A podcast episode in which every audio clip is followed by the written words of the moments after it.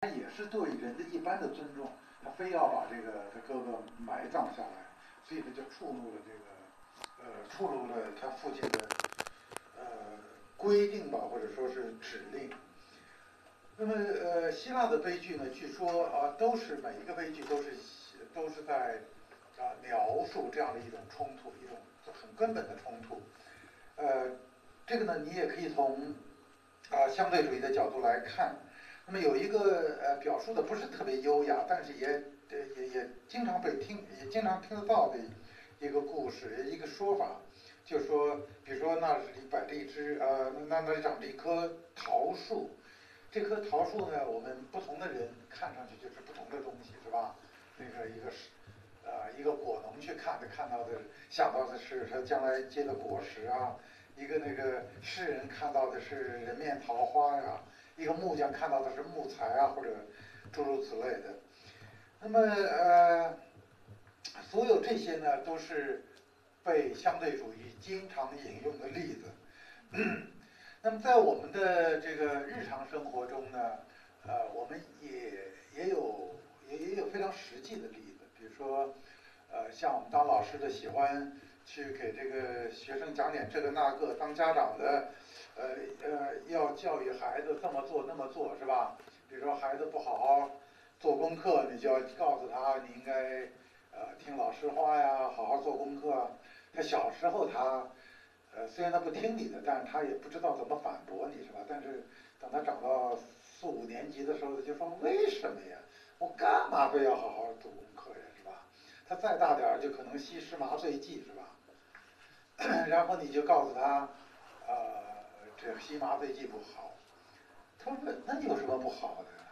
然后你跟他说，那吸食麻醉剂这个，嗯，到时候社会就不承认你啊，是吧？社会就就就就不喜欢你啊。他干嘛要讨社会喜欢呀，是吧？然后你给他一堆这个这个那个的，呃，人应当怎么生活，他就告诉你，那呃，我认识这样年轻人就认识不少。他就说你有你的活法，我有我的活法，是吧？这是。很典型的一种相对主义的说法吧，那就是你有你的活法，我有我的活法。那么在政治层面上，我们也见到这东西，是吧？比如说，呃，美国人就说了，说这个中国人权不好，是吧？呃，嗯，我们说，嗯，说说说，我们呢，呃，如果是在。跟美国人争论呢，我们有两种办法来争论，是吧？我在上次讲到那个课的时候我也说到了，一种呢就是我们拿出很好的人权记录给人家看，是吧？就是我们用事实来说服人家。呃，这个呢，我不知道做得到做不到，是吧？但如果你要拿不出很好的人权记录呢，你还有一个办法反驳他，这是大家都听到的，是吧？你有你的人权观念，我们有我们的人权。也就是说，人权的观念呢是相对的。呃，这些呢都是我们呃要讨论的事情。相对主义的这个反面的表述啊，呃，比正面的表述也不少见，那就是不存在着绝对真理，不存在着普遍有效的标准。呃，关于这一点呢，在呃有有时候你会听到人们说啊，说这个相对主义呢是一个自我驳斥的，是吧？自自我驳斥的，大概意思就是说，你说呢不存在绝对的真理，但是呢，这个不存在绝对真理这个命题本身是相对的还是绝对的，是吧？这是呃，这是一个。呃，比较常听到的相对主义的表述和这个对相对主义这个表述的反驳，呃，这是一个逻辑学的问题。呃，实际上啊，从古希腊起就有很多人处理这个问题或者类似的问题啊，这种全称自反的这样的命题。呃，但是呢，我们今天用不着处理这样的问题。第一点呢，就说呃，有有有逻辑学家去处理。第二点。也许更重要的一点呢是，呃，我们呃无需来决定这是不是一个逻辑学上自我驳斥的论断，我们挺清楚的啊，我们挺清楚这个论断是什么意思。这是什么意思呢？就是我刚才讲的那些意思，文化相对主义啊，人权相对主义啊等等。至于它在逻辑上是怎么一个构造，也许对我们来说，你看，呃，并不是那么重要。我们重要的呢，就是澄清我们刚才所碰到的那些多多少少挺具体的，我们会碰得到的。一个老师在教育学生的时候，一个家长在教育孩子的时候，当我们跟美国人在关于人权有所争论的时候，也呃这个呃，所有在这些呃场合下，我们实实在在会碰到一种呃相对主义的论呃这个这种论述。呃，在中国呢，呃，九十年代的时候啊，现文化相对主义特别盛行。我不知道今天还盛行不盛行，就是就所谓文化无忧虑，是吧？一说到什么呢？就说我们中国人有我们自己的这个文化。就我们过来人来说啊，我们经过来的人说呢，呃，这种文化相对主义在九十年代。呃，有一种挺强的自我保护的那种 defensive 的意思在里头。就因为在当时呢，九十年代的时候呢，至少在思想界啊，呃，大家感觉呢，中国的情况不是特别好，啊，就是我们的制度啊，我们的社会情况啊，我们的精神状态都不太好。那么九十年代时候呢，你们也知道是苏东刚刚垮台，是吧？苏东刚刚瓦解，整个世界上呢都是比较的呃崇尚自由民主，就是这个呃西方的这种制度、西方的文化、西方的这种精神。那么在这种情况下呢，我们能很能听出来这种所谓的文化相对主义，就是呃文化都是相对的，文化无优劣。呃，在很大程度上呢是在对这样的一种。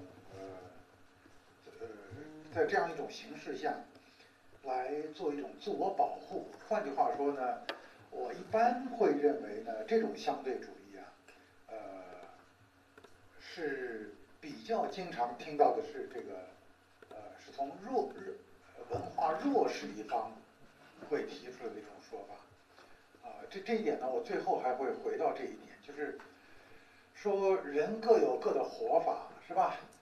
这个呢，我刚才也是，我我刚才也提到了，老师教育学生，老师是强势的那方；家长教育孩子，是吧？家长是强势的那方；警察教育这个在咱们犯错误的同志，是吧？警察是强势的一方。那么我们说，人各有各的活法，啊，你有你的活法。那么这个在很大程度上的是一种，呃，是一种反抗式的，不是进攻式的。这个相对主义在在这样的一种呃精神状态下，它是是这样一种呃防护式的。这一点呢，我呃我到这个今天讲这个课讲到最后时候，我还会呃回到这一点上来。那么我们说相对主义呢，否认真理的绝对性，否认绝对真理，这个呃。这个真理这个词儿呢，是一个很广泛的词儿了。有时候我们是在谈论数学真理、物理真理、哲学真理和生生活的真理。呃，有没有人否认啊数学真理的绝对性？我我觉得也有，但很少。但至少吧，一般这我们讲到相对主义的时候呢，呃，一般不是很关心啊，不是很关心对物呃数学真理啊、物理真理啊。他是同意呢，还是不同意？认为他是绝对，还是不绝对的？我们一般讲的相对主义呢，是在讲政治、社会、伦理、道德和宗教，一般是在啊就这些啊领域来讲的。当然了，我这么说的时候呢，呃，也有一个问题啊，这个问题就是，呃，我们有没有两类不同的真理？一类就是。数学、物理、化学、生物，一类就是社会人文。如果有两类完全不同的真理，那么它们的界限在什么地方？是吧？经济学的真理、社会学的真理，属于这一边，属于那一边等等。这些问题呢，呃，呃，都是重要的问题。但是呢，我们今天也不也不是我们要讲的核心，我们就只把这个事实呢承认下来。呃，就是一般说起来呢，相对主义是呃，或者至少我们今天要讲相对主义呢，是就着它在社会伦理、政治、宗教这些领域来讲的。但即使就就在这些领域呢，相对主义啊。也还是面临着一个困难，是吧？这个困难的大致啊，简单的说呢，就是呃这么一回事，就是当你说，呃，人权概念是相对的啊，人权观念是相对的。那美国人有美国人的人权，中国人呢有中国人的人权观，是吧？或者说道德啊文化是相对的，是吧？中国有中国的文化观啊、道德观啊，或什么之类的。但是呢，但是中国也不是铁板一块，是吧？呃，你们有有有有有听明白我要讲什么？就是中国也是有很多民族，有很多亚文化组成，是吧？如果是美国的人权观念或者美国的人权价值，因为相对性，所以我们就加以拒斥的话，你在什么意义上能够说我们中国人有我们中国人的价值观，是吧？当你这么说的时候呢，那，那那西藏人啊，或者维吾尔人啊，什么人就该说了，我们什么时候有过中国人的价值观是吧？你们汉人有汉人的价值观，我们维吾尔人有我们维吾尔人的价值观。啊，当然了，呃，我们事情肯定是不能停在这儿，是吧？因为维吾尔也不只是一个人，是不是啊？维吾尔也有很多人。是吧？那我们就，你这个维吾尔人，你你上层维吾尔人的价值观就不一定是下层的，是吧？你男人维吾尔的那个价值观就不一定是女人维吾尔的。那么我们一旦啊，一旦说这个人权观念，你有你的，我有我的，我们应该停在什么地方？我们在什么地方停住？这条线呢，就不是特别容易的画。说最后画到个人吧，好像也是一一个办法，但是，但但是就算个人，呃，你们还好，比较还基本有价值观还没几天呢。像我们这种岁数大的，是吧？好几十年了，也不是一直只有一种价值观，对吧？可能我年轻的时候就有一种价值观，我现在又有另外一种价值观了，是吧？六十而知，五十九非。呃，那么如果是这样子的话，其实啊，你要沿着这条路想下去，根本什么价值啊、道德这些概念，就相对主义这方面来说是根本不存在的东西，不能成立的东西，跟因此就完全不需要去争论。你美国人有美国的价值观，中国人有中国价值观，就干脆就说根本就没这玩意儿，是吧？呃，也也也，还还基本能。能明白我在说什么是吧呃，那么相对主义者，相对主义者是不是愿意走这么远是吧？呃，也也许有的相对主义者比较逻辑型的，他可能就愿意走这么远，他就他就他就会接受这样的结论。但是，一般人呢，呃，就不一定啊。一般的人他在。持有相对主义观点的时候呢，他可能就没想那么多，是吧？但是如果你逼着他想的话，他会怎么回答啊？这是我们呃来呀，我我我有空我可以去问问他。但是呢，呃，我把这些困难，相对主义的困难说完了呢，呃，我我我也没说完，我就说了一两点。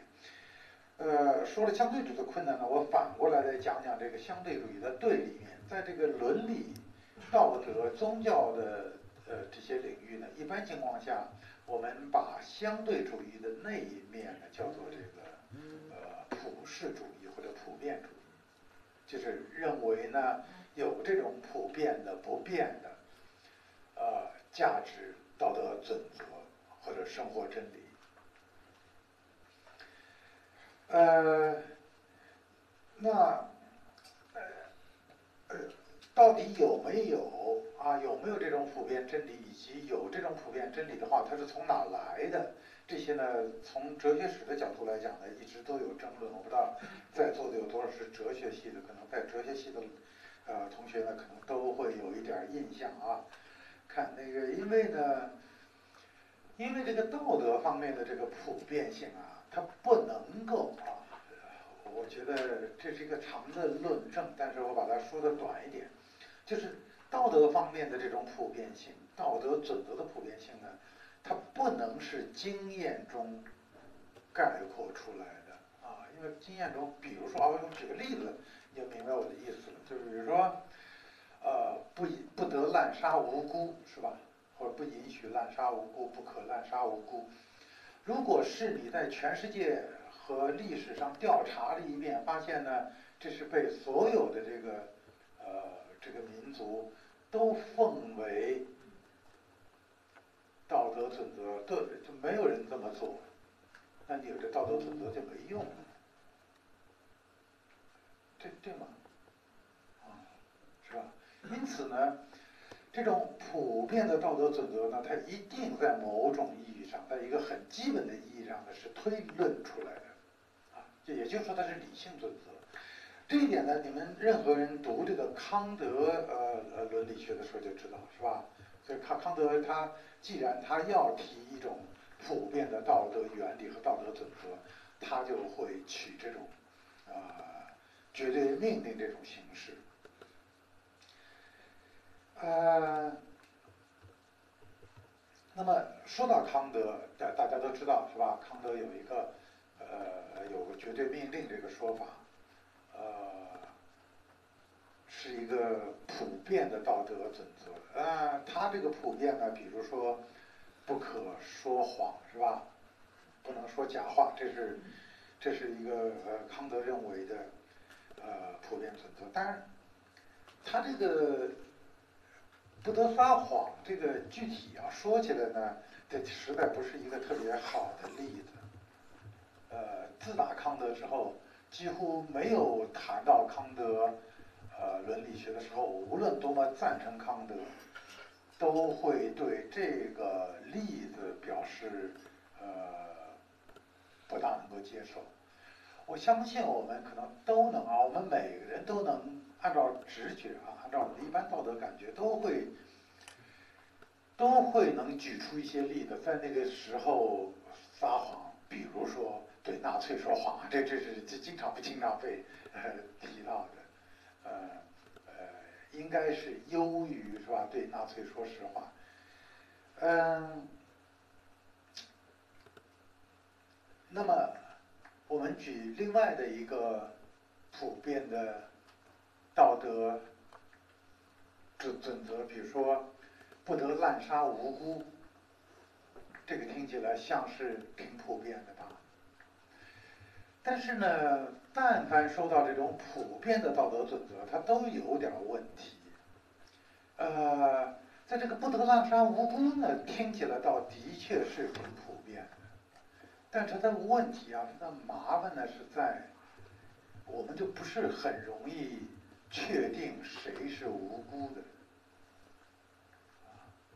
我的意思是这个，当然今天你比如说，呃，在战争中是吧？不得杀害俘虏，是吧？因为他一旦放下武器，他就不是战斗人员，在这个意义上他是无辜的。但是，这当然只是一个现代人的定义，是吧？我们知道这个呃，以往的战争，当然实际上今天战争仍然如此，只不过我们不这么说了。呃，在以往战争中，当然没有觉得，呃，你只要放下武器，你就是无辜的。他甚至呢。你哪怕没有参加战斗，你就一定是无辜的吗？比如说，啊，当然了，从政治上正确的角度说，我们把呃不是我们了，美国人把原子弹扔到广岛是吧？扔到长崎，呃，大量的无辜的百姓死难是吧？但是，呃，但是当。天皇当日本军方发动世界大战的时候，发动侵华战争的时候，以及在那个七八年里头，日本的老百姓真的是无辜的吗？是吧？这都这都是问题。那也我们当然也会在这个意义上想，在很多事情上，我们也经常读到，就是呃，到到底我们自己啊，我们自己呃，是不是在这件事情上是无辜的，或或不是无辜的？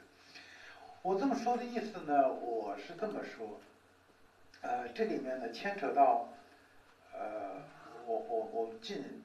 最近几个呃几十年，在伦理学中经常谈到的，我不知道大家熟悉不熟悉，就是呢，有些概念呢是厚实的概念 （thick concepts），有些呢 think concepts 是薄的、薄级的概念。这个在比较出名的伦理学家中的，那个伯伯纳德·威廉斯谈比较多，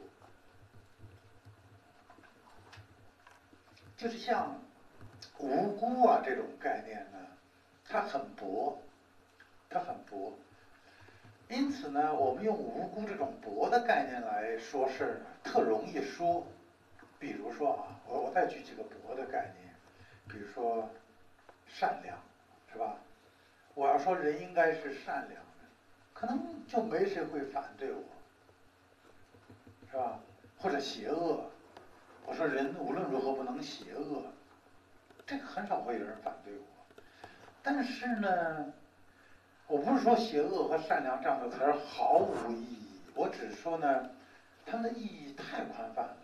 比如说，我说我要教育孩子或者教育年轻人，说你要过一种良好的生活，谁会反对我呢？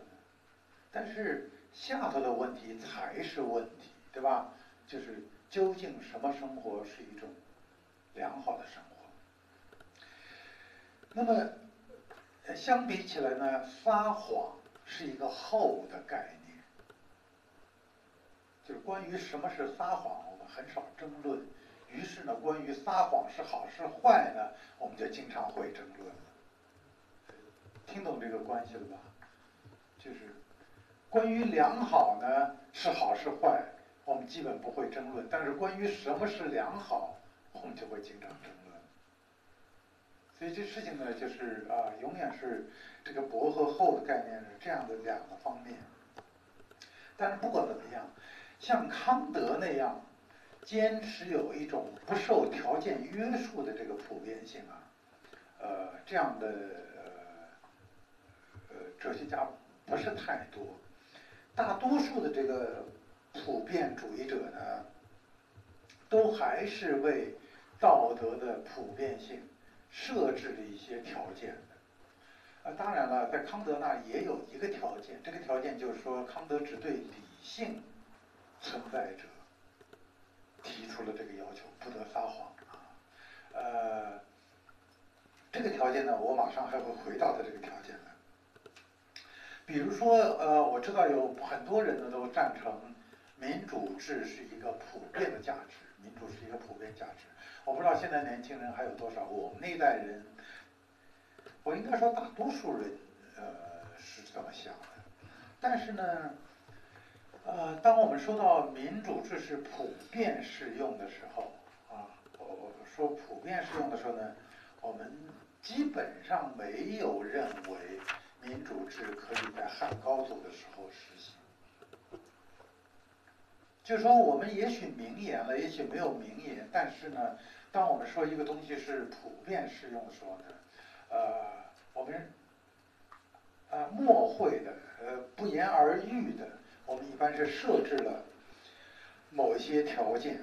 所以呢，你有时候你查那个伦理学的书啊，有的人就愿意把这个条件啊说的明确一点，因为既然大家在做学问呢，就不要这老这么墨会，想把它说的明确一点。所以你看这个普遍主义者他会这么说。处在相反处境中的个人，就说一条道德准则是普遍有效的，是指他对处在相反处境中的个人普遍有效。他就把这个相反条件就提出来了。但是呢，我刚才讲了一下薄的概念和厚的概念，呃，我顺便说一下啊，这些呢都是呃。今年我不知道在座的有多少是那个呃读哲学的，但是既然来了，可能就就是多多少还读过一点哲学或者有一点兴趣。嗯，其实也不光是哲学了，就是有时候我们在这个呃论理的时候啊，呃，有一些惯用的伎俩，啊，这些伎俩呢，它到到底它的那个它的那个 cash value，它的现金价值有多少啊？呃，你你是需要反思或者经过一段的经验才能知道的。比如说，这个相仿条件下或相仿处境下，这就是我说的那个薄的和厚的，是吧？我们很容易接受在相仿条件下的个人这样的一个提法，是因为相仿条件这个条件呢太多了，因为我们。真正要决定的永远是到底它相仿还不相仿，是吧？比如说，你处在一次海难之中，是吧？就像泰坦尼克号快要沉了，那个跟你处在战场上是相仿还是不相仿，是吧？那你就在这个泰坦尼克号上，就是海难上，你船长的处境跟一个抱着。孩子的妈妈的处境，他们是处在相反处境下的个人吗？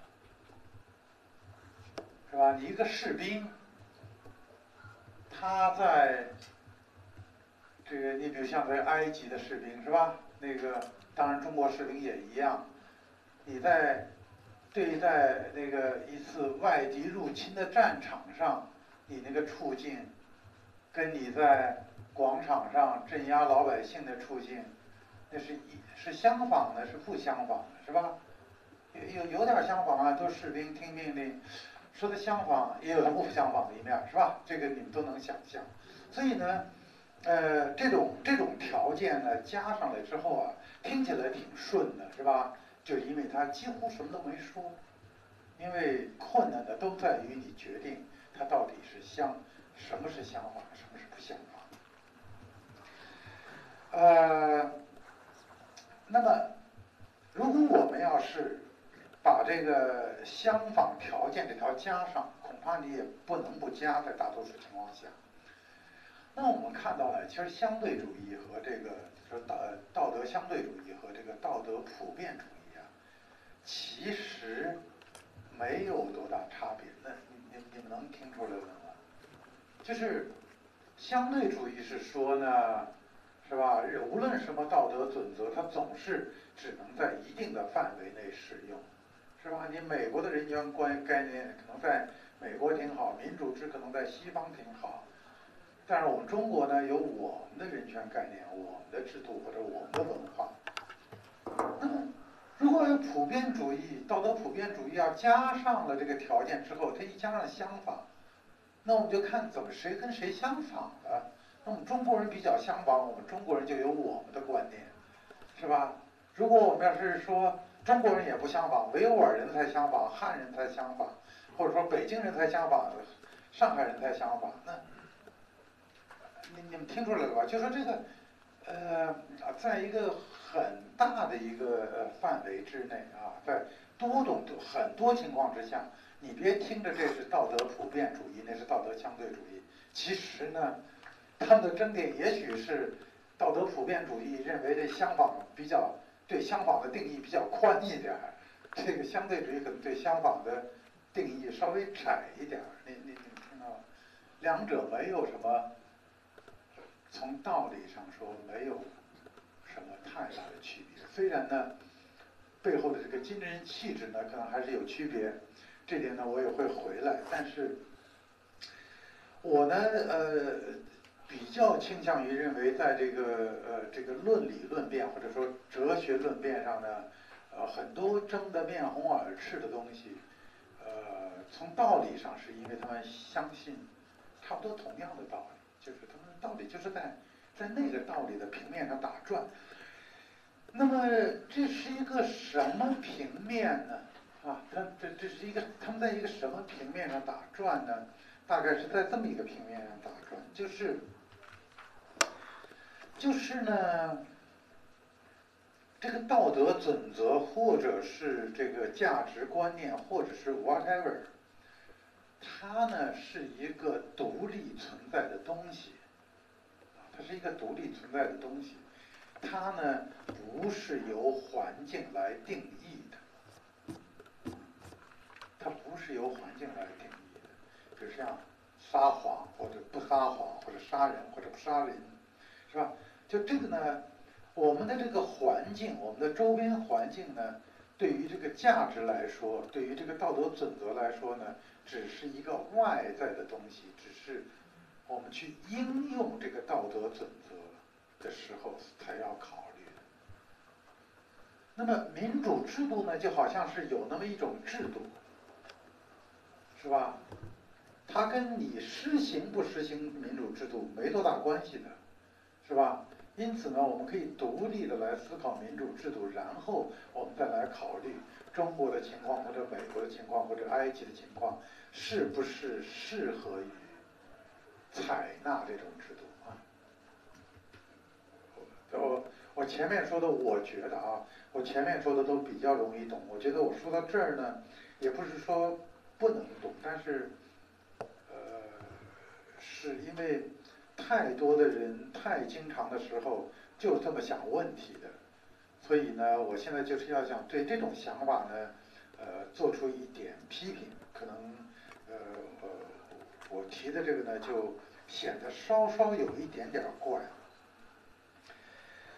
呃，但是呢，事情呢并不完全是这样，或至少有些事情呢不是这样啊，或者不完全是这样。啊，我还回到刚才说的啊，刚才说的这个不得撒谎这个事儿啊。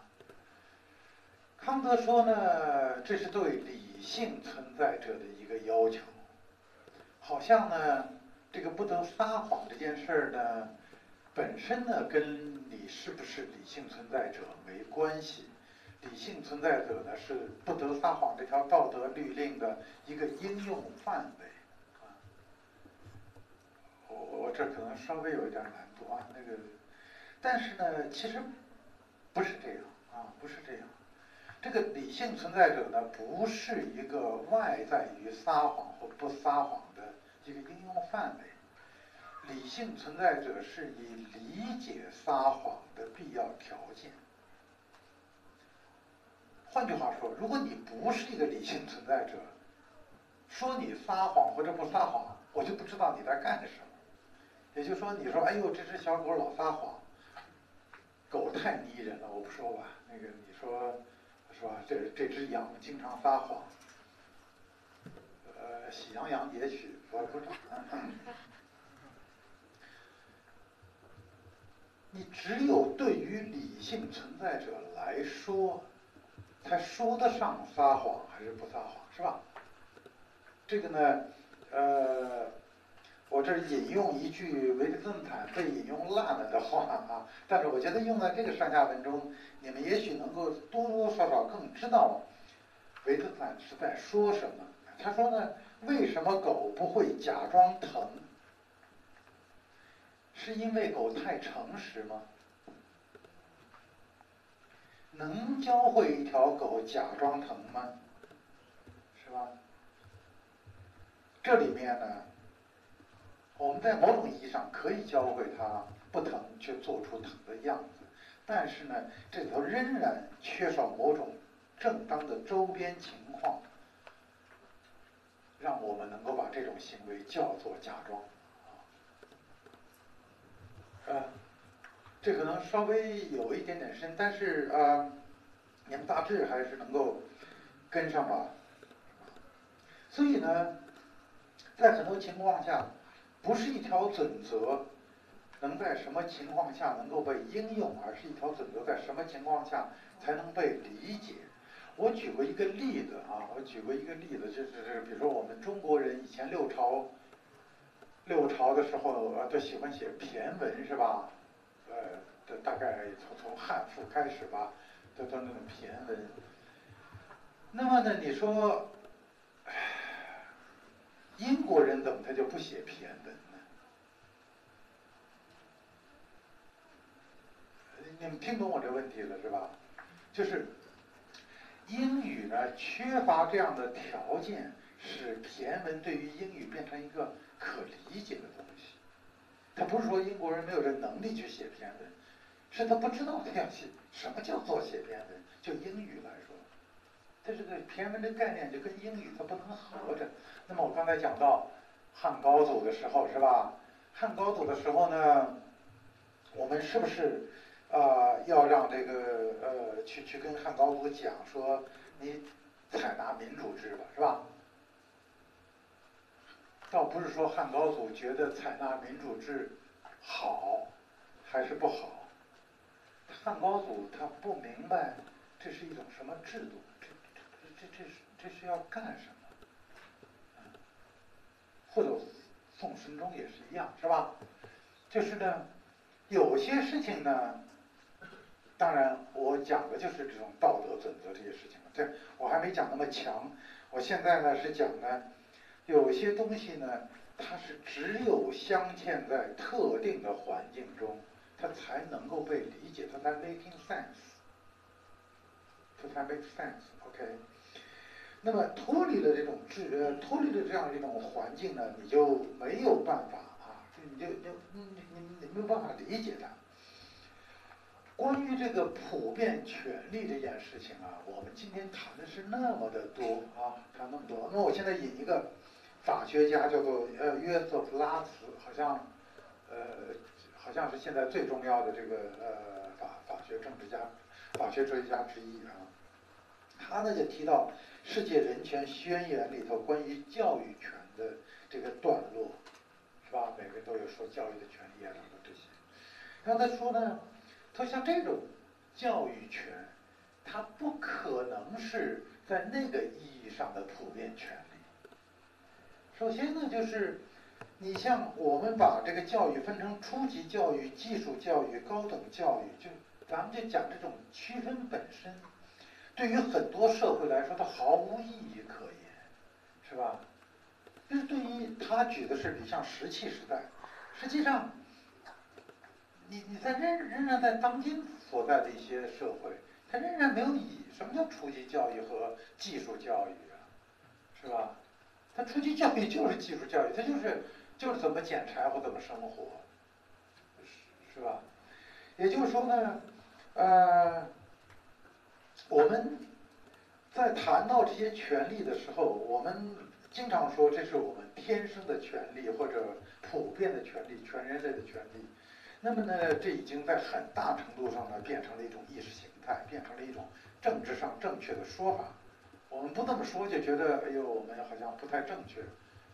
但是呢，这种说法呢，对于我们愿意多想一点的人来说，对于我们呃上到大学、上到研究生的这个读书人来说，呃，我我我觉得，呃，他们到底有多多少意义，这是呃，怎么也是值得啊我们反思一下的，重新思考一下。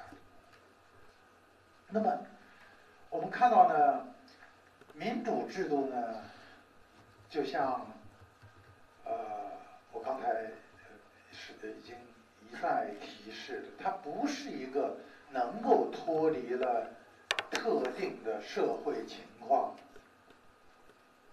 就有意义的这样的一种制度。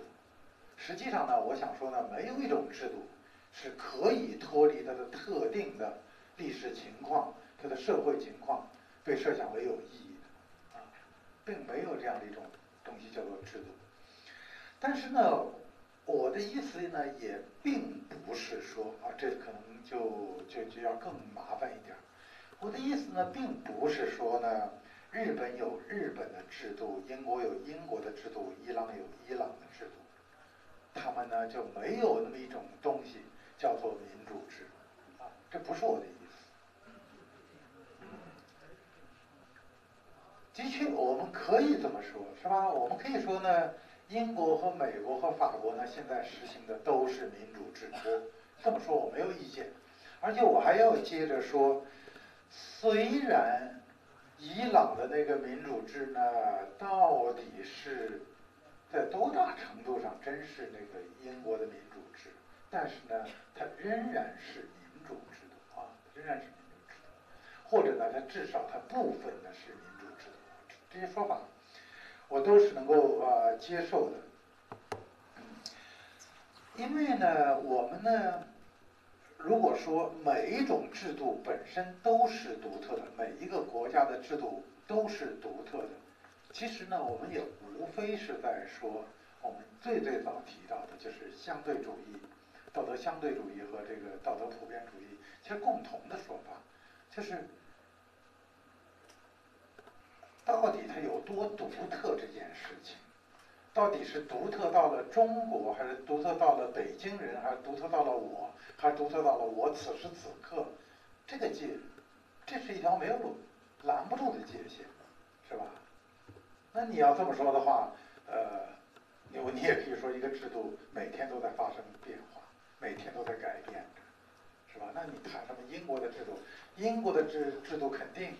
昨昨天的制度不是今天制度。如果这么说太绝对的话，那至少十年前、一百年前的制度不是现在的制度，是吧？这种说法并没有意义。那么，我是呃，所以呢，这在很大程度上，这个问题呢就活依赖于啊，依赖于当我们说他们是同一种制度的时候，当我们说英国人一百年前和现在。守着的是同一个制度，或者当我们说日本人和美国人和英国人是同一种制度的时候，我们是在什么意义上说它是同一种制度？我这是不是走的有点快了？但是，呃，但是，但是你你们只要能跟上，就问题不大。就是在这里头，我并不是要否认有同一的东西，我现在是要问。当你说它是同一个制度，无论你是在说英国本身的那个随着时间变化的制度是同一个制度，还是不同国家所有的那个制度是同一个制度的时候，现在我要问的是它那个统一性到底是什么？啊，是怎么统一的？那么这呢是一个啊，你呃肯定读哲学的朋友也知道了，这是一个自古到今。讨论特别特别多的一个问题，那我我在这儿不谈了，呃，不多谈。我在是去年前年吧，我们办过一个那个普遍性会议，我在里面呢讲到了这个关于同一性的问题，啊，或者说呃那个作为共向的问题吧，universal 这个，呃，在简单的把它分类呢，你可能会把它。分成几种共相，一种共相是所谓属性的共相，就是比如天下的乌鸦一般黑，是吧？或者当官的心一般黑，是吧？这个，那你就会说呢，它是，它们有一个共同的属性是黑，是吧？那么这是一个共相。那么第二种共相呢，是所谓本质类型的共相。你比如说乌鸦，是吧？都分有乌鸦性或乌鸦的本质，是吧？这是一种共相，第三种共相呢是被叫做关系共相，比如说二四六八十是吧？这是一个数列，然后三九十二十五，这是一个数列，这两个数列呢，你看着没有哪个数有有有什么共同点啊等等，但是呢，它是都是等差数列，就它们的这两种这个。每个数列中的这个数之间的关系来说，它形成了一个共享。那么呢，还有一种呢，就是所谓机制型的共享，就是呢，呃，虽然呢我们输入的东西不同，我们得出的东西会非常不同，但是呢，它中间却有一个共同的机器。呃，比较典型的是这个代数公式。或者电脑软件，是吧？呃，虽然呢，这个代数公式你可以这个输入一些这个呃很不同的东西，然后你会产生出来很不同的结果，但是呢，数学家可以向你证明呢，它这背后可能有一个共同的代数公式。那么科学啊，自然科学在很大的程度上就是找到大自然的这个公式。或者找到大自然的这些公式，这样呢，它就可以通过这些公式来解答那个纷繁万状的现象，是吧？你看这世界那么不一样，比如说就说人吧，是吧？这个高那个矮，这个漂亮那个难看。但是呢，我们只要把这个基因是吧，人类基因图谱我们做成了，我们就知道呢，实际上这个我在我们的种种人，不管最后长成这个样子，长成那个样子，是吧？但是呢，我们有一个共同的这个基因机器在起作用。那么呢？我们呢，在考虑啊，我们我一开始讲到这个相对主义和这个普遍主义的时候，就讲他们在考虑到底是怎么把一个共同的、同样的道德准则或者一个观念应用到什么范围的时候，他们呢大致就是这么来考虑的啊，就这么考虑。就是呢，一方面呢有一个脱离环境的共同的东西，一方面呢有环境和应用范围啊。然后呢，我们要考虑的呢就是这个我们所具有的这个共性的东西，到底它的应用范围是多么宽广，是多宽多窄等等这些。呃。那么这个呢，就是寻找到这样的共相，或者寻找这样普遍的东西呢，是对相对主义的一种驳斥。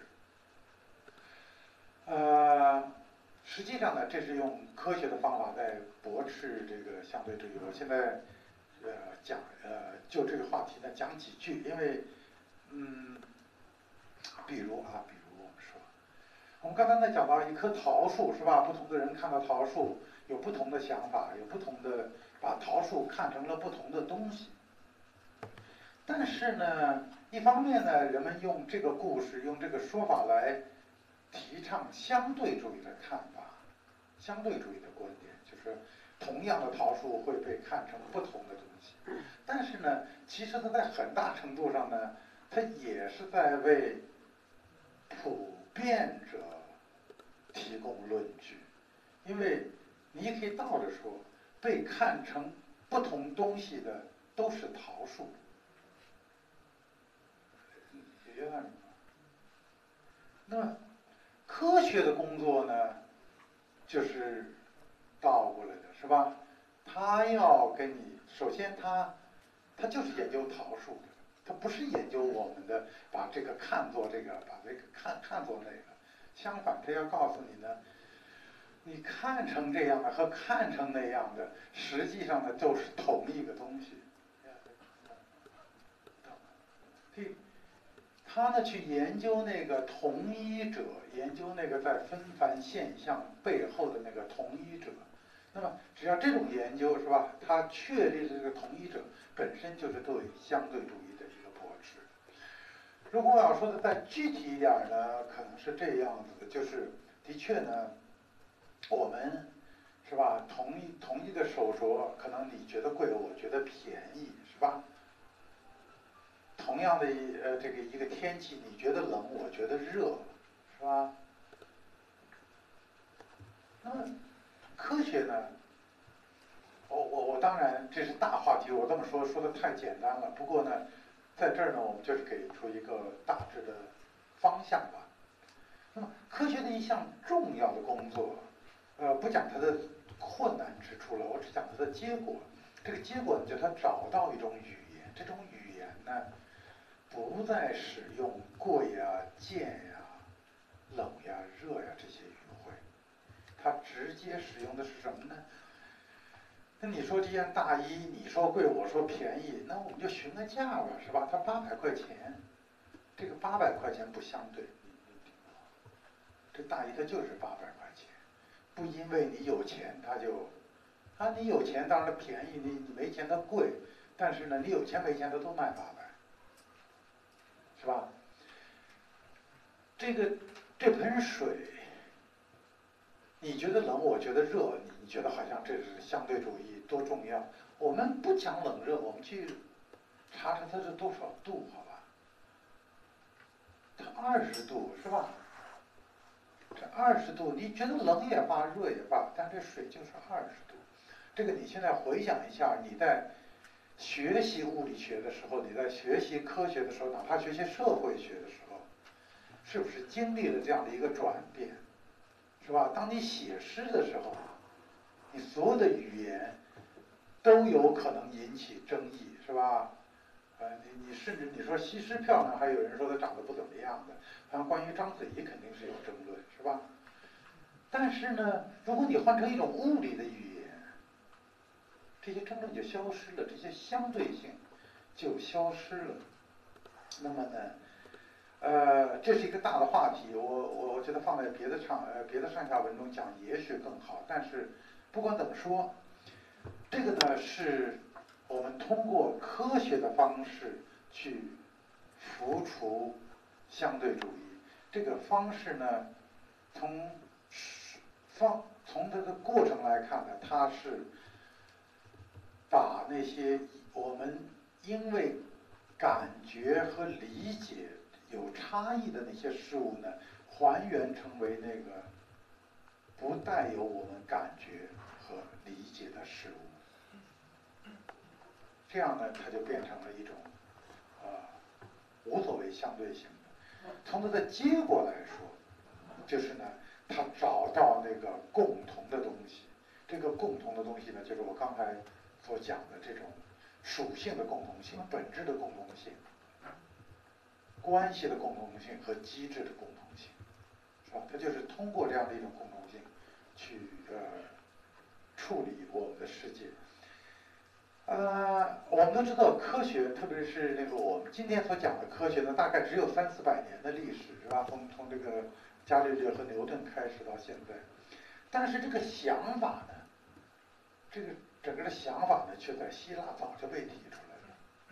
其实你现在回想一下这个这个柏拉图的这个理念，是吧？idea 或者什么 ethos，又或者柏拉图这个共相。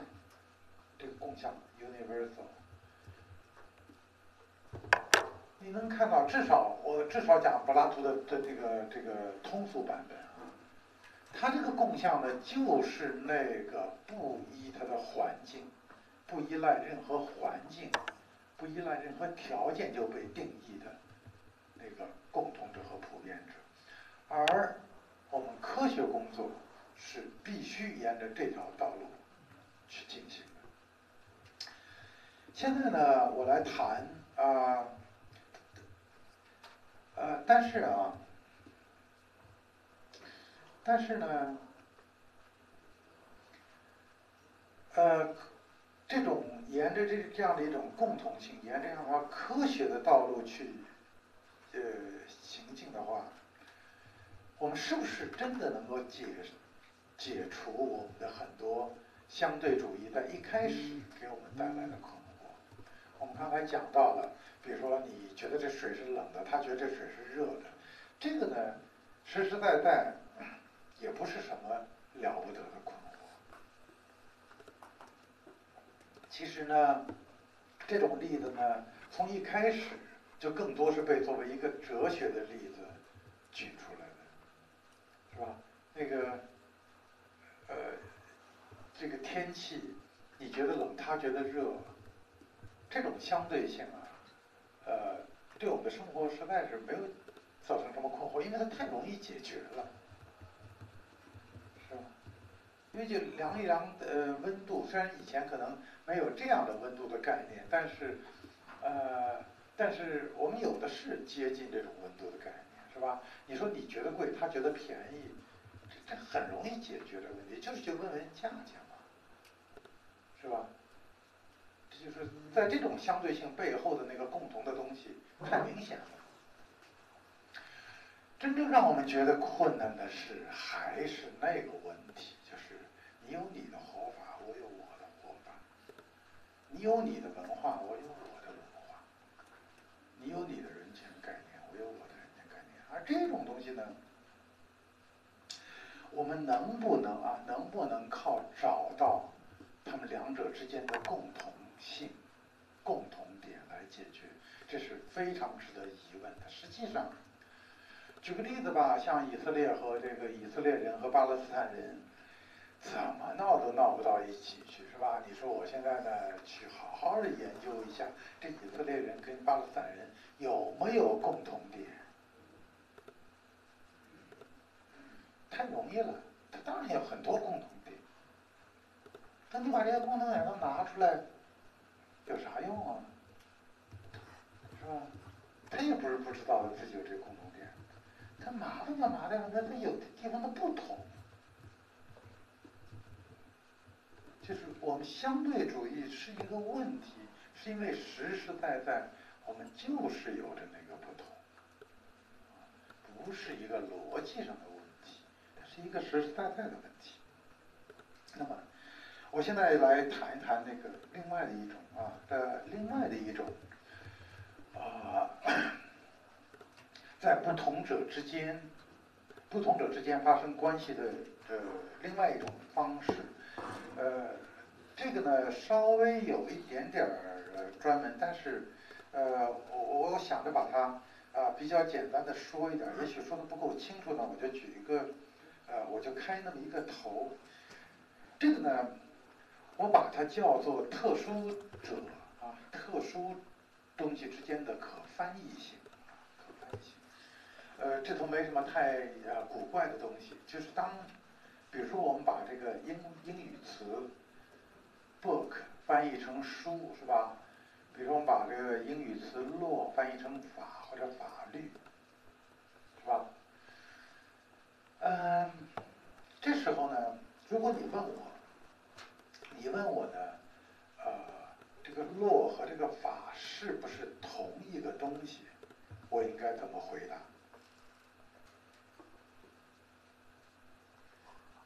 或者你问他是不是同一个意思也行，我应该怎么回答？嗯，这个回答我之所以犹豫啊，说它是同一个东西，我会感到非常犹豫呢。道理是很简单的，是吧？就是呢，落是一个英语词，它的意思是在英语这个语言系统中被规定。呃，法或者法律呢是一个汉语词，它是在汉语的这些语词的拓扑之中占有一个位置。那么你说它不是一个意思，那我怎么能够用法来翻译 law 呢？是吧？怎么能用 book 来用书来翻译 book 呢？在一个意义上，它的确是统一的，但是就它本身的存在来说，它实在不是一种东西啊，就是这个。书这个词和 book，它属于两个完全不同的系统，就像 law 和这个法一样，它们属于完全不同的系统。呃，那么你说，你这么说，你说呢？你之所以敢于用书来翻译 book，或者用这个法来翻译这个 law，并不因为这两个词呢是完全一样的，而是呢因为。因为书和 book，或者说法和落呢，有这两个词的意义有大面积的重叠，是吧？overlapping。所以呢，他们俩的共同的东西呢，就是那个 overlapping，就是它们重叠的那个部分，是他们的共同的东西，共有的东西。呃，这个呢，是。啊，有一些这个有一些语言学家呢认为啊，我们之所以能够翻译，靠的就是意义中的这个共同的那个东西。啊，有一个比较比较著名的了，可以说现在最著名的语言心理学家 Steven Pinker 就持这种观点。实际上，你从你从乔夫斯基的语言学中，你也大致呃，他也大致走了这个路子。但这次最大的问题倒不在别的，最大的问题呢是在于这个 book 和书这两个词。假设我们可以设想，它们都有一个意义域，而这两个意义域有很大的这个重叠，是吧？是，它都跟着的吧？啊，啊，最大的问题呢就在于这个重叠域这一块重叠域本身，它不是一个。unit，它不是一个单元。换句话说，它没有存在性，它不是任何东西。它之所以能够重叠呢，完完全全是因为我们有书这个概念，而英国人有 book 这个概念。也就是，就是存有有这种统一性的东西呢，都是由他们各自的，由他们各自的体系规定的。至于这两个体系之间的那个交叠，只是一个，你可以简单的说，只是这两个体系，啊。碰到一起的一个结果啊，从来不是事情的开端。啊，那么我们说，也就是说呢，当我们当我们在把一个英语词翻译成一个汉语词的时候，呃，我我我不是在讲每一种情况，大致的这样的一个呃，大致的这样一个问题吧。我们呢？并不是找到了一种共同的东西，啊，并不是找到了一种共同的东西。我们呢是直接把一种特殊性的东西翻译到了另外一种特殊性，是直接把一个特殊的英国的英语的词翻译到了汉语之中。嗯，我们并不依赖。我们并不依赖于在 book 和书或者在 law 和这个法之上有一个更普遍的概念。呃，我这么说的时候，我我觉得你们稍微有点没跟上。那个，呃，没关系了，这这这部分可能单独就够讲的。但是现在不是一个好的讲演题目，是一个 seminar 的题目。但是，呃，你你不用跟我跟的那么紧。你大致想想那个柏拉图的那个理念就行了，上章提到，就是呢，对于呃柏拉图或至少通俗柏拉图主义来说，特殊性之间发生关系呢，是由于他们的上面有着这个共有的理念。啊，我们也知道柏拉图自己在《巴门尼德篇》以及亚里士多德对柏拉图的批评，柏拉图的这个观点呢。它有一个明显，它有有有有些这个呃呃逻辑上的困难，其中一个比较突出的呢，就是当你说 A 和 B 它们之间的可交流性在于 A 和 B 的共同性 C 的时候，那么我们就已经开始走向了一个无穷倒退，因为我马上就要问 C 和 A 的共同性和 C 和 B 的共同性是什么？你对，你听了哈，这个当然就是在柏拉图自己。为什么老说是通俗的柏拉图主义？因为柏拉图对这个理念说的批评是非常尖刻的，是吧？我我我，这这可能是柏拉图学的问题，我我我解决不了啊。我我只是说，所以呢，我们在呃特殊的东西之间的交流，我我我我想达到一个结论啊，是。并不通过共同性啊，并不通过共享，我们直接就从共一种特殊性来到另外一种特殊性。简单的说啊，简单说，在在我这个叫上下文中，我就这么说：你要想从英语翻译成汉语，你只需要懂两种语言，你懂英语和汉语就够了，你不需要懂得。掌握第三种语言，一种高于高于英国英语和汉语的语言。那现在呢，啊，这部分的那个可能牵扯到一点比较细致的东西，我我不再啊多讲了。那个我现在呃大致的内容我已经讲完了。我现在回到我们最早的这个一般的相对性的问题，就是。呃，我们今天呢就看到啊，我们现在呢就看到了关于真理是不是相对的，道德准则是不是相对的，亦或同是绝对的还是普遍的？那么呢，现在我们的视角呢，或者我们的准备呢，就跟这稍稍有一点变化。就这个问题呢，并不只是适用范围的问题，啊，并不只是某一个道德准则它的适用范围有多宽的问题。而是呢哪些东西我们能够脱离环境来接受它，哪些东西我们不能够脱离环境来接受它。那么我想说啊，我个人的想法，这这个还需要单独的再去论证，但是呃，你们已经听出点苗头了，大致的意思呢就是。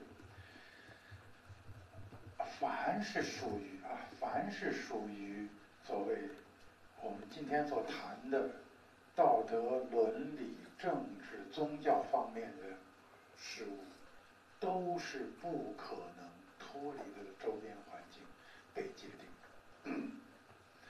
这个话呢，我也许反过来说，你们会稍微觉得更好接受一点，就是呢，科学工作啊，科学。就是在努力把我们的世界变成那些可以脱离了环境来理解的东西，或者如果你要愿意再再准确一点，它就是要把那个环境本身变成一种可以加以单独处理的因素。啊，就是环境就会简单的说吧，它要把。所有的联系都变成一种外在联系，大大概这样，这这也是一个大的话题。我我我我就先这么说了，就是当然了，科学在这么做的时候，它是经经过了大量的努力的。这个我做过一小点研究，在在这儿就不去讲了。呃，那么呢，我们也很满可以说，也满可以说，我们的法律呢，就是我们都有法律吗？我们的法律呢，在很大的程度上，你们现在已经能看到了。我们的法律在很大程度上就是在努力的把人的行为变成了不需要条件来定义的，就是我们单独就定义这件行为。在一个礼法社会里面呢，我们的任何行为都是连同着他的的那个。谁做的？什么情况下做的？诸如此类的，是吧？我们只有在这个行为整体中，这个行为才能得到理解。而在一个法律，而在一些法律条文中，我们就要把这个行为呢，明明确确的隔离开来，跟你谁做的什么，甚至你在什么条件下做的都无关，或者我把这个条件本身明确化。呃。虽然呢，呃，我一点都不反对法治了，是呃挺挺赞成法治的，但是呢，呃，我们都知道，呃，法治呢，呃，法律呢，它主要不是用来理解我们的生活的，它是用来规制我们生活的，是吧？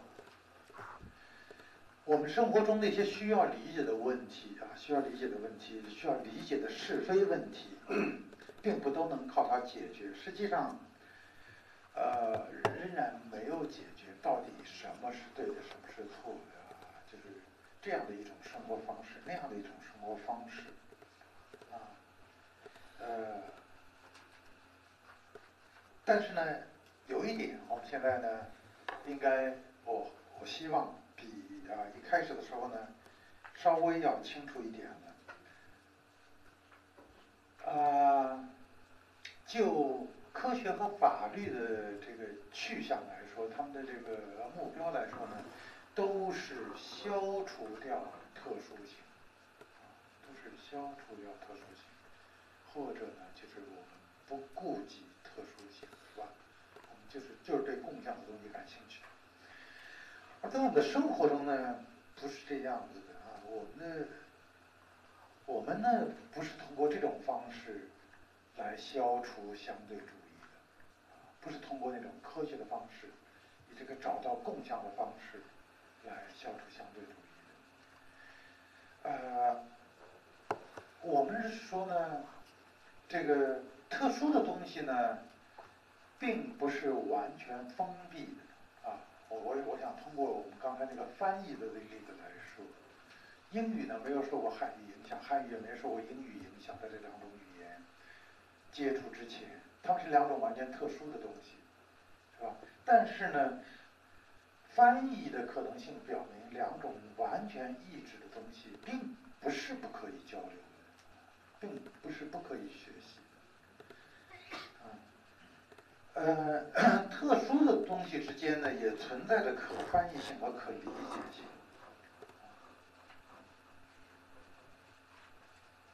那么，你说你有你的人权观，我有我的人权观，啊，是吧？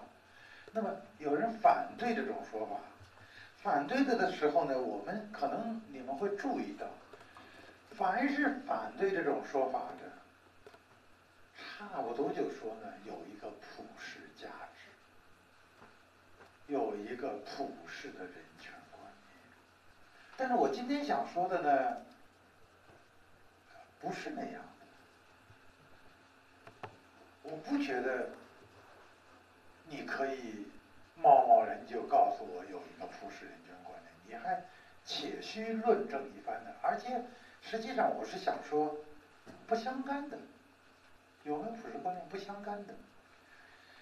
你有你的人权观，我有我的人权观，我觉得当然了，的的确确就是美国人有美国的人权观，我们中国人有中国人权观，不同的社会有不同的社会的人权观。这里头成问题的并不在于他有他的人权观，我们有我们的人权观。这个问题在于说，如果我有我的人权观，我就可以把自己封闭起来，是吧？就是你是什么人间关系跟我没关系了。同样的道理，同样的道理呢，说你有你的活法，我有我的活法。那么，然后呢？我们要想批驳这样的一种观点和这样的一种态度，我们就找到了什么共同的人性啊，什么。那共同的人性从来解决不了这个问题，而且这个根本不是一个共同人性的问题，这个它只是一个交流的问题，就是说他的那种特殊性，他那种活法跟你这种活法之间。到底在什么程度上是可以互相交流的，并且呢，他你能够向他学习，或者他能够向你学习，这才是问题。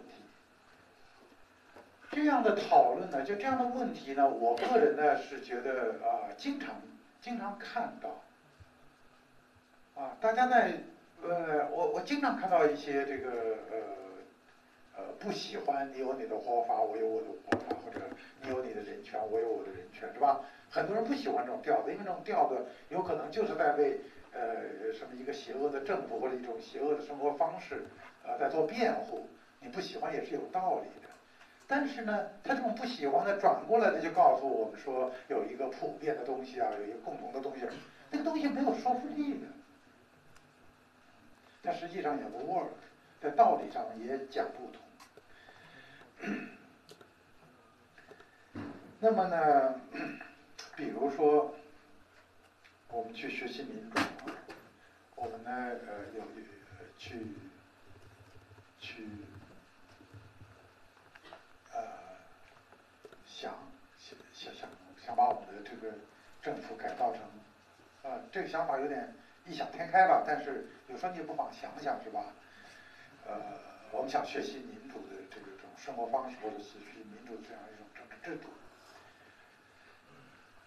这种政治制度是不是一种普遍的东西啊？跟咱们没关系，或者说它有一个很遥远的关系。如果人人都用了民主制度，咱们要用也好像比较理直气壮，但是这是一个很外在的事情。那人家不用呢？比比如说，英国当时采用民主制度，全世界谁都没采用，你凭什么采用啊？是吧？那些法国启蒙思想家说：“你看人英国这制度多好，咱们跟英国学是吧？学学这民主制度。”但是说，全世界只有英国那制度，其他人都用别的制度，共产主义制度啊什么的啊，那时候还没有。这个论证啊，这个论据啊，是一个很外来的论据。到底有多少国家采用了民主制度？多少采用国家采用了君君主制度或者共产主义制度？胡话八道。是吧？那不在那上头，那个说起来呢挺简单的，那可不就是你看人家采取那制度，人家制度虽然只有一国采取了，是吧？英国采取，可你看人家弄多好啊，是吧？那咱们就去学呗，这跟他普世不普世，并没有直接的关系，你听到吗？我呢，并不是说我们就不能够把民主制度做成普世的，或者把某些权利做成普世的权利，比如说教育的权利。是吧？受教育的这些难民，我们完全可能，大家呢努力把它做成一种普遍的权利。我我我我要愿意的话，我还可以接着那个引用那个约约瑟夫拉茨，就那个说什么初级教育啊、基础教育这个区别不可能是普遍的。但他反过来说，他当然了，在我们的现实。现实的这个条件下，我们满可以把一些权利公认为普遍的权利，把一种制度认识为一种普遍适用的制度。但是呢，呃，我想说呢，这点不是那么重要，不是那么重要。它是好的还是坏的？我们能不能学它？我们应该怎么学？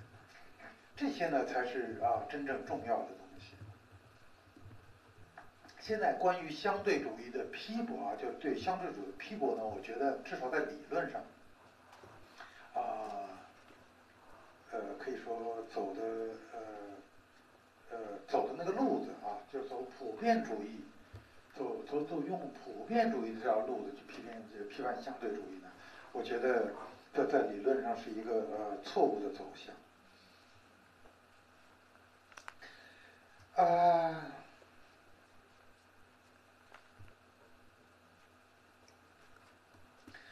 所以呢，你有你的活法，我有我的活法，单说这个话，实在是没什么错。说到底，我们可不就是有自己的活法？如果说这个话有什么让人不舒服的地方，那是他的一种抗拒，是吧？他把他那种自己的活法看作是一种封闭的。是吧？无法被穿透的东西，而这不是一个事实。啊，但是呢，恰恰是在这儿呢，所以我们现在的问题呢，并不是把他的这样一种特殊的活法中的那个共同性提取出来，或者消灭他这种特殊的活法，让他活到我们的共同活法中去，而且，而我们只是呢，呃，松动这种。自我封闭的状态。如果你要是愿意帮助他的话，如果松动这种呃封闭的状态，使他们能够和呃其他的心灵、其他的生活方式呢发生一种交流，这个就像是就像是一种翻译啊，这个这个过程就是一种翻译，就是你把他所关心的东西翻译成你的和你希望呢。他也在不断的翻译你的东西，呃，我有我的活法呢，完全不意味着我在看到别的活法的时候，我就一定无动于衷，是吧？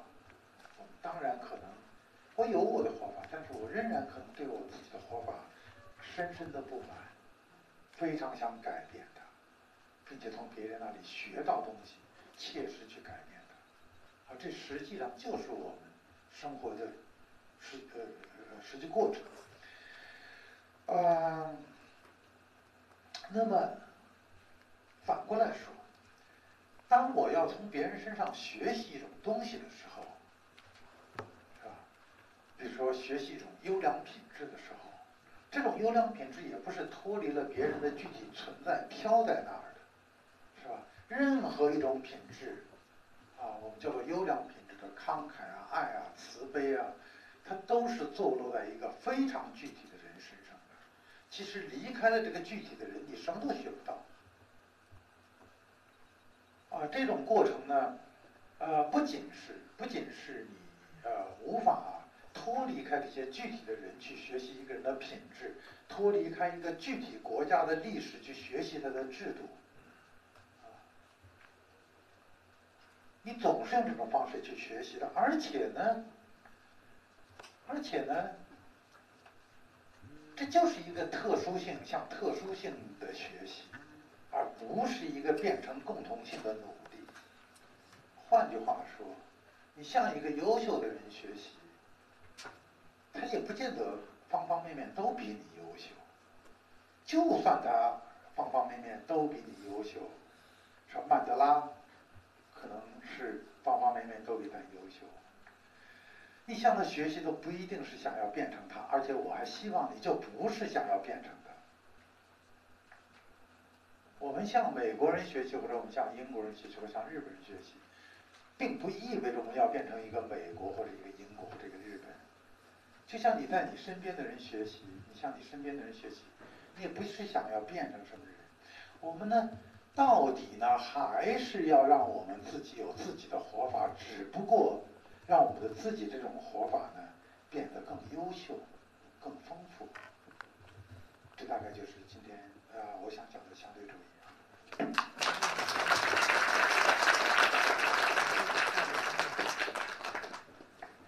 非常感谢陈教授带领我们进入关于相对主义的异彩纷呈的哲学殿堂。那么，相信大家心里也有很多话想跟我们这呃陈教授进行交流。那接下来就进入我们的交流环节，有哪位同学想要提问，可以举手。呃，大家好，我问题是这样，就是您刚才在界定这个的时候，都是采取就是两者之间进行比较的这种方式，比如说您有我的活法，然后那个您有您的活法，是我们两个之间进行比较，然后说我们有我们。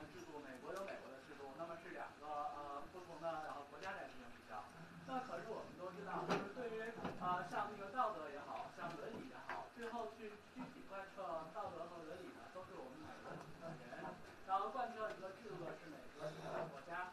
那么在这种意义上来讲，我既然有我的说法，你有您的说法，那也就意味着我有我自己的这样这样一套标价值标准，而这套价值标准，我认为它是好的。那周岩老师在给我们上课的时候，经常随便讲给我们讲两句话，第一句话是说，因为它是好的，所以。我们选择它。另外一句话是说，因为我们选择了它，或者说因为我选择了它，所以它是好的。那么，呃，像您今天说的这些，在某种意义上，其实都可以归结到第一句话，也就是说有一个价值客观主义在这里。那这是一种记录的相对主义。当然，可能还会存在另外一种记录的相对主义，就比如说，然后第二种记录，因为我选择它，所以我认为它是好的。那么在这种意义上，如果他认为他选择他那是好的，那可是如果他要没有这样一个好的标准，那么是否是好的都是由我来赋予他的。那这个时候，那很有可能最后结果就变成了一个 everything goes。那么对于我们个人是这样，那对于一个国家来讲，它也有可能会会最后会到这样的一种情况。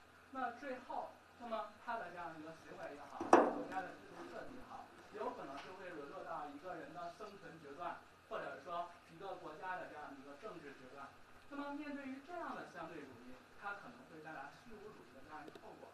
那这个时候我们又应该怎么样去理解它？又应该怎么样去解决它呢？哎呀，我我我我我挺同情那个在座的这些同学的啊！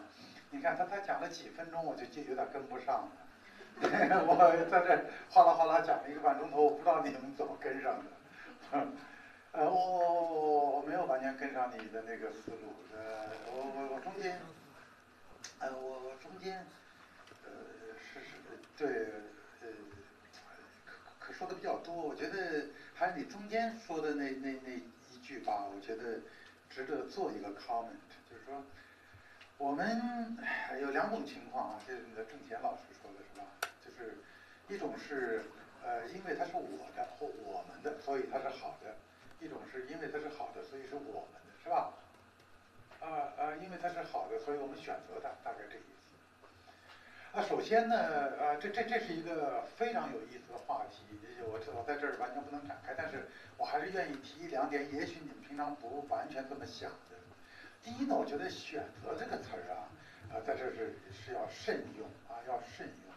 的确呢，有些情况呢是那样，是因为它是好的，我选择的。但是呢，很难说呢，是我因为我选择它，它是好的。我们呢说这个好呢，是因为我我用个海德格的词儿吧，我们被抛进去啊，就是我们的生活，我们作为一个中国人，我们生活在中国的一套东西里头，或者作为一个现代人或者 whatever，那都不是你的选择结果，啊，那都是你被抛进去的。那 那这首先我关于选择这个词儿的想法，跟选择这词儿有点关系。我的第二个想法啊，是是这样子，的确，我们呢，并不都是因为它是好的，我们去选择它。这恰恰呢，跟我今天这个话题呢有点关系，是吧？好的这个词儿呢，虽然是很薄很薄了，按照我那个薄厚概念来说啊，很薄，但是呢，它这个好并不总是能够脱离使它好的那个环境来定义，这个好可能在你身上就挺好，我选择了就不好。哎哎，有有有有点儿有有有一点点明白我的意思吧？换句话说，在我们向别人学习好的时候，在别人在在别人身上或在别的制度上学习好的东西的时候，的确你是必须已经得有你自己。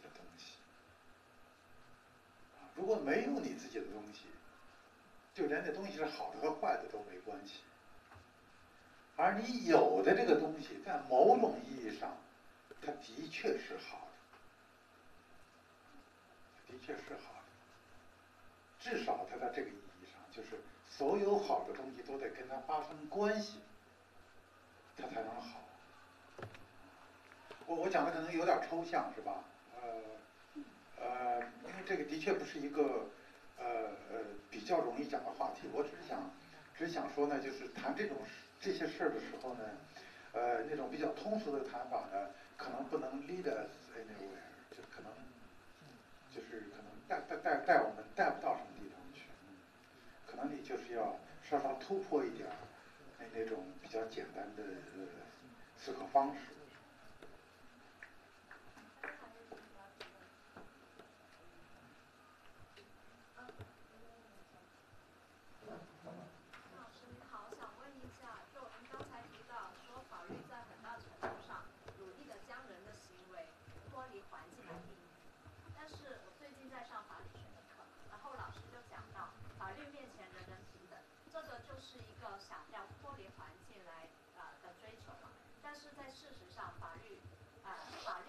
不可能人人平等。呃，用财产权来说的话，财产权对富人来说和对穷人来说的权利义务是不对等的。对富人来说，他因为有很多财产，所以他在财产的保护方面，他行使更多的权利；对穷人来说，他的财产啊比较少，就然后所以他在权利呃财产权的权利方面是比较少的。但是对于义务来说，他还是要呃负有那个不能侵犯他人呃那个财产权的义务，所以他负有较多的义务。而相对于富人来说，因为那个穷人所有的财产权是比较少的，所以他负有的义务反而是更少的。所以总总而言之，就是那个富人负有更大享有更多的财产的权利，而穷人呃是负有更多的那个财产的义务。然后就是您刚才说法律是努力想将他啊法法律努力是想将他脱离那个环境，但是在事实上法律是做不了的。啊，我我我当当然同意这，呃，首先它是一个努力，但是是不是能能达到那个结果？呃，我我我个人的感觉是很难完全达到那个结果。那么你学法律，可能就比我知道更多啊具体的例子，它哪达不到？但你举的这个例子，就这个财产保护权的例子，我甚我我刚才想啊，在某种意义上，在在某种意义上，恰恰就是那个例子，就是呢，他不管你。啊，本来呢，呃，我们应该连着好多好多因素来考虑我们怎么来保护财产权，但是法律呢，恰恰是用那种方式，啊，它倾向于用那种方式，就是说我们不搞考虑你财产多、财产少，你怎么来、怎么来、那么来的，是吧？我们就是一刀切了，反正我们就是把这件事情当做一个可孤立对待的事情，可孤立对待的事情呢，它的结果也许并不公平。这个我我我我们我们能举出太多太多的例子。当当然了，呃，哪种方式就一定能公平？你就礼法就一定能公平吗？或者诸此类，这是一个更具体的呃可能社会历史的问题的讨论。但是从原则上来说呢，嗯，我觉得呃，我我们这么说大致是不错的，就是比较至少吧。你要是考虑到道德和法律这两个不同的概念的话，你很能够看清楚，是吧？法律是一个呃尽可能呃脱离环境，或者要把明确定义环境的这样的一种工作。嗯，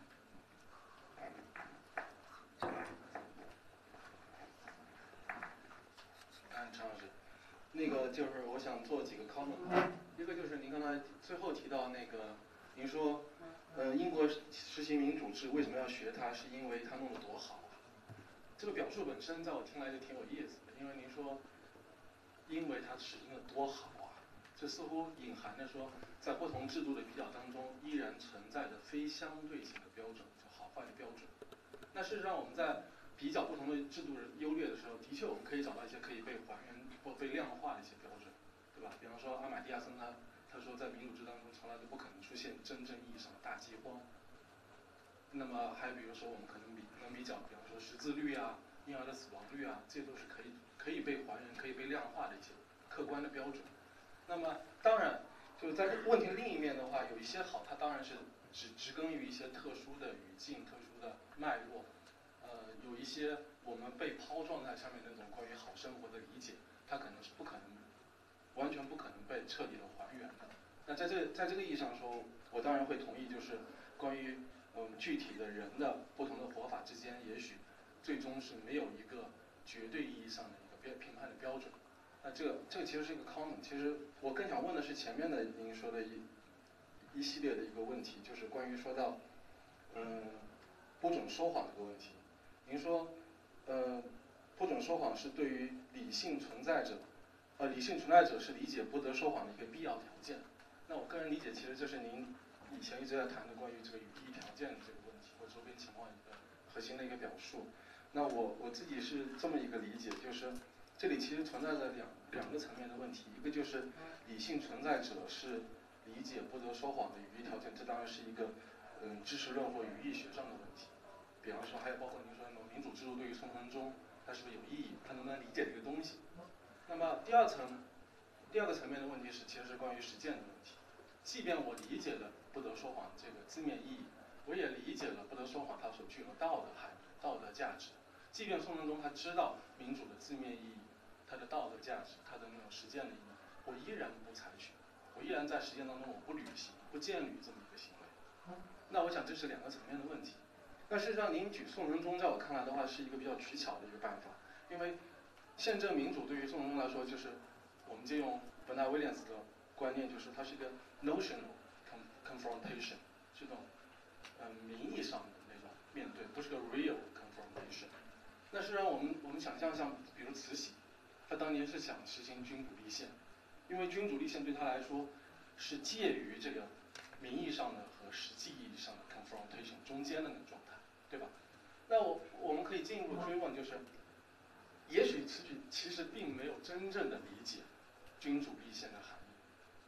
他不仅是字面上，而且对于他那种道德意义，对于他那种实践意义都没有真正的理解。其实，因为他下面大臣跟他劝谏的时候，还是跟他说：“你就可以保持江山永固，诸如此类，对吧？”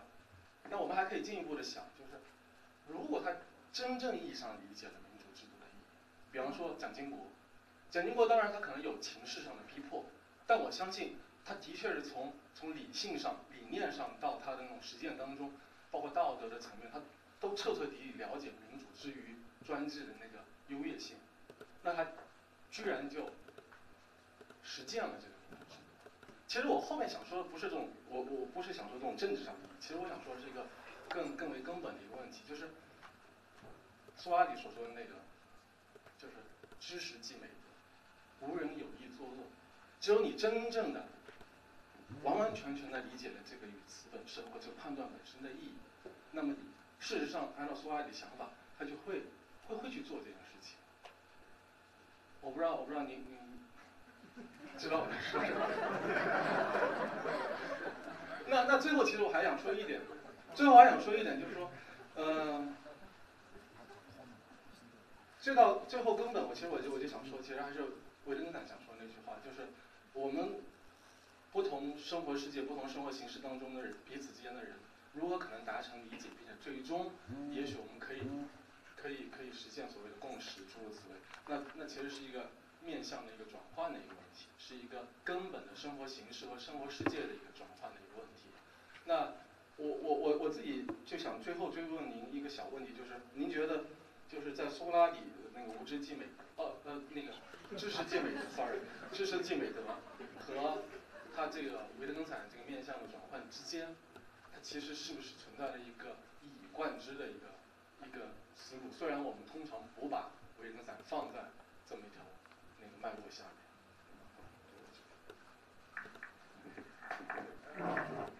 呃，周周点想说的，我我我觉得我我我 follow，但但我我我也不是百分之百的数啊。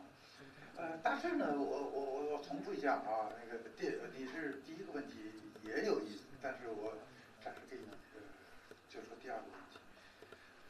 呃，大致的意思就是说我谈到了，比如说呃汉高祖他没办法理解民主是什么意思，是吧？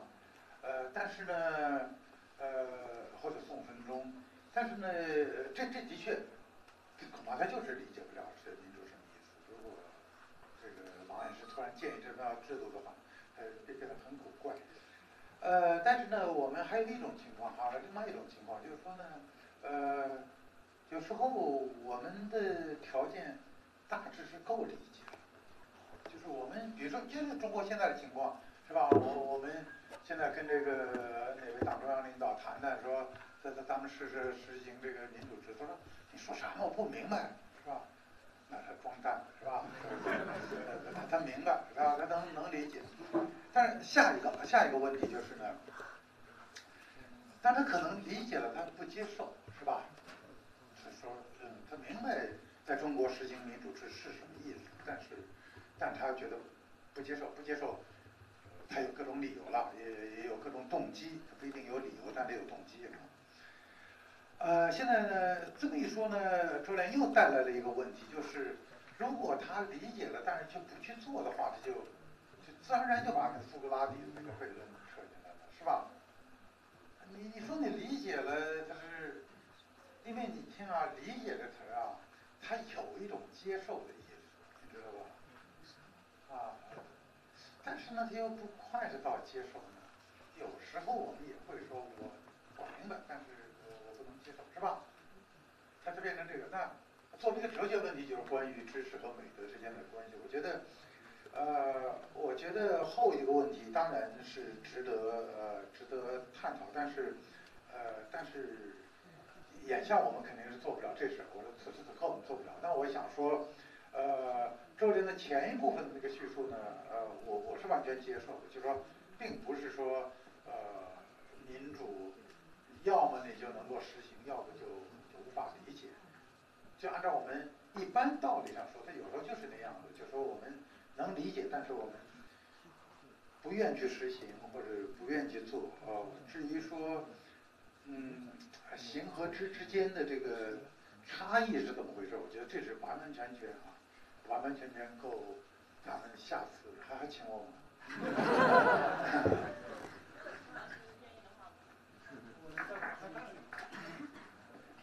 其实就是在座同学一定也经常上网，如果上网的话，你们上微博经常会看到五毛党和带路党之间的争论，那彼此互骂良心坏了和脑壳坏了。那其实在我看来，其实这脑壳坏了和良心坏了其实是西方哲学史上两大道德哲学传统，一个是苏格拉底传统，苏格拉底传统就说你脑壳坏了，因为你没有知识，所以你没有美德，知识即美德。那呃所谓良心坏了，其实亚里士多德传统，因为亚里士多德说。你为什么不能实践道德行为？是因为你具有 weakness 的 will，就是意志的薄弱。对，是因为你虽然认知到这个东西是好，但你却没有那个那个那个强烈的意、强大的意志去实行它。所以这是良心化的传统，是亚里士多德传统。但我我其实刚才问了那么大多位那么那么大那么一大堆问题，其实我是觉得陈老师陈老师似乎在你的脉络下面一直是在苏格拉底传统中在讲这个问题。我其实想 confirm 这个。我我我觉得呀，那个就是苏格拉底到底是一个什么意思呢？我呃我我想就这就值得掰扯一会儿。所谓知识即美德，是吧？呃，知是吧？就是这个“知”这个词儿，呃，在这个上下文中，我不是咬文嚼嚼字啊，那个就是很值得说，这个知识肯定是不对的，因为因为我觉得，我觉得希腊就基本上没有我们今天的知识这个这个说法，这个这你们知道“知”“知道”“知识”这三个词儿听起来像是一个，实际上啊是是非常不一样的啊，因为在古汉语中的这个“知”字。在很大的程度上就是会的意思，啊，它是那个知知那个理，而不是知知识。那么，那我们应该怎么翻译苏格拉底？应该怎么理解苏格拉底？都要从头来过。你从那个字字面这么说，那就没有办法说清楚。所以，呃，如果要是按照我这个呃想法，整个脉络，用这个周良话说呢，是比较倾向于苏格拉底，但是。呃，我觉得这两者之间啊，苏格拉底和那个说成苏格拉底跟这个呃亚哲德说成是呃两个传统，我个人也不这么看。我觉得应该说是两个环节，就是一种呢，就是说我们是从知浅知深的角度来讲，就是从苏格拉底的角度讲，就是你知道的特别深了，你自然就做了。其你如果你知的浅。是吧？那也叫知，在某种意义上叫知，但是我们说它浅知就不是真知，那么这变成真知和潜知之间的这个关系。而这个呃亚里士多德所说的那个呢，就是这不只是一个，这不不只是一个深知浅知的问题，是吧？就是或者你可以这么说，就是呢，知呢它永远包含着那个命题知识，就是永永远包含着你什么意思？那么这个命，这你你跨过去，如果你要是意志薄弱，是吧？这命题知识它就无法转化成为一种行动。所以，我我在很大程度上是把这么两种关于知和行的关系放在一个大的那个背景。但这个当然也是个特大的话题，那个要后年再请我。那呃，由于时间关系的话，我们这个交流环节就要么在最后一个问题吧。我看那位女生一直想提。请简短你的问题，好吧？然后我们稍微的做一个应答。呃，我想问的一个问题是，您会不会觉得就是理解相对性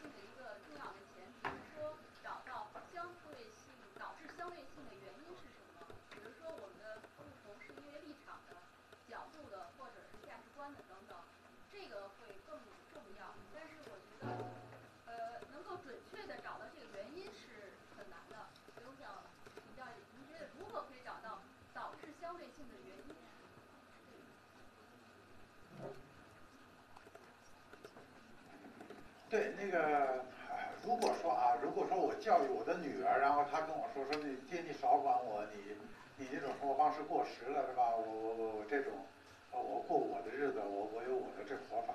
那当然我会特别在意，找出她怎么会突然对我这么说话。但是把这个说成找到相对性的原因，我觉得。这不是特别包罗因为我们呢，今天吧，至少，呃，不是在那么具体的层面上来说，所以在这个意义上，相对性本身，我呃，我我要大胆点说，我就觉得它是谈不上相对性的原因，就就就是相对性，呃，相对性的，我可能在描述相对性啊，我是在分析相对性啊，但是基本不是在。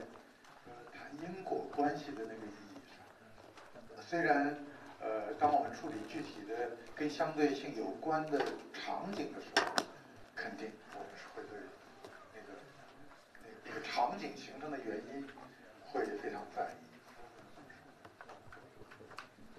那非常感谢同学们的提问，那更加感谢陈教授精彩幽默而又富有深度的应答。那接下来呢，请我们的同学代表向陈教授献上我们精心准备的礼物一份。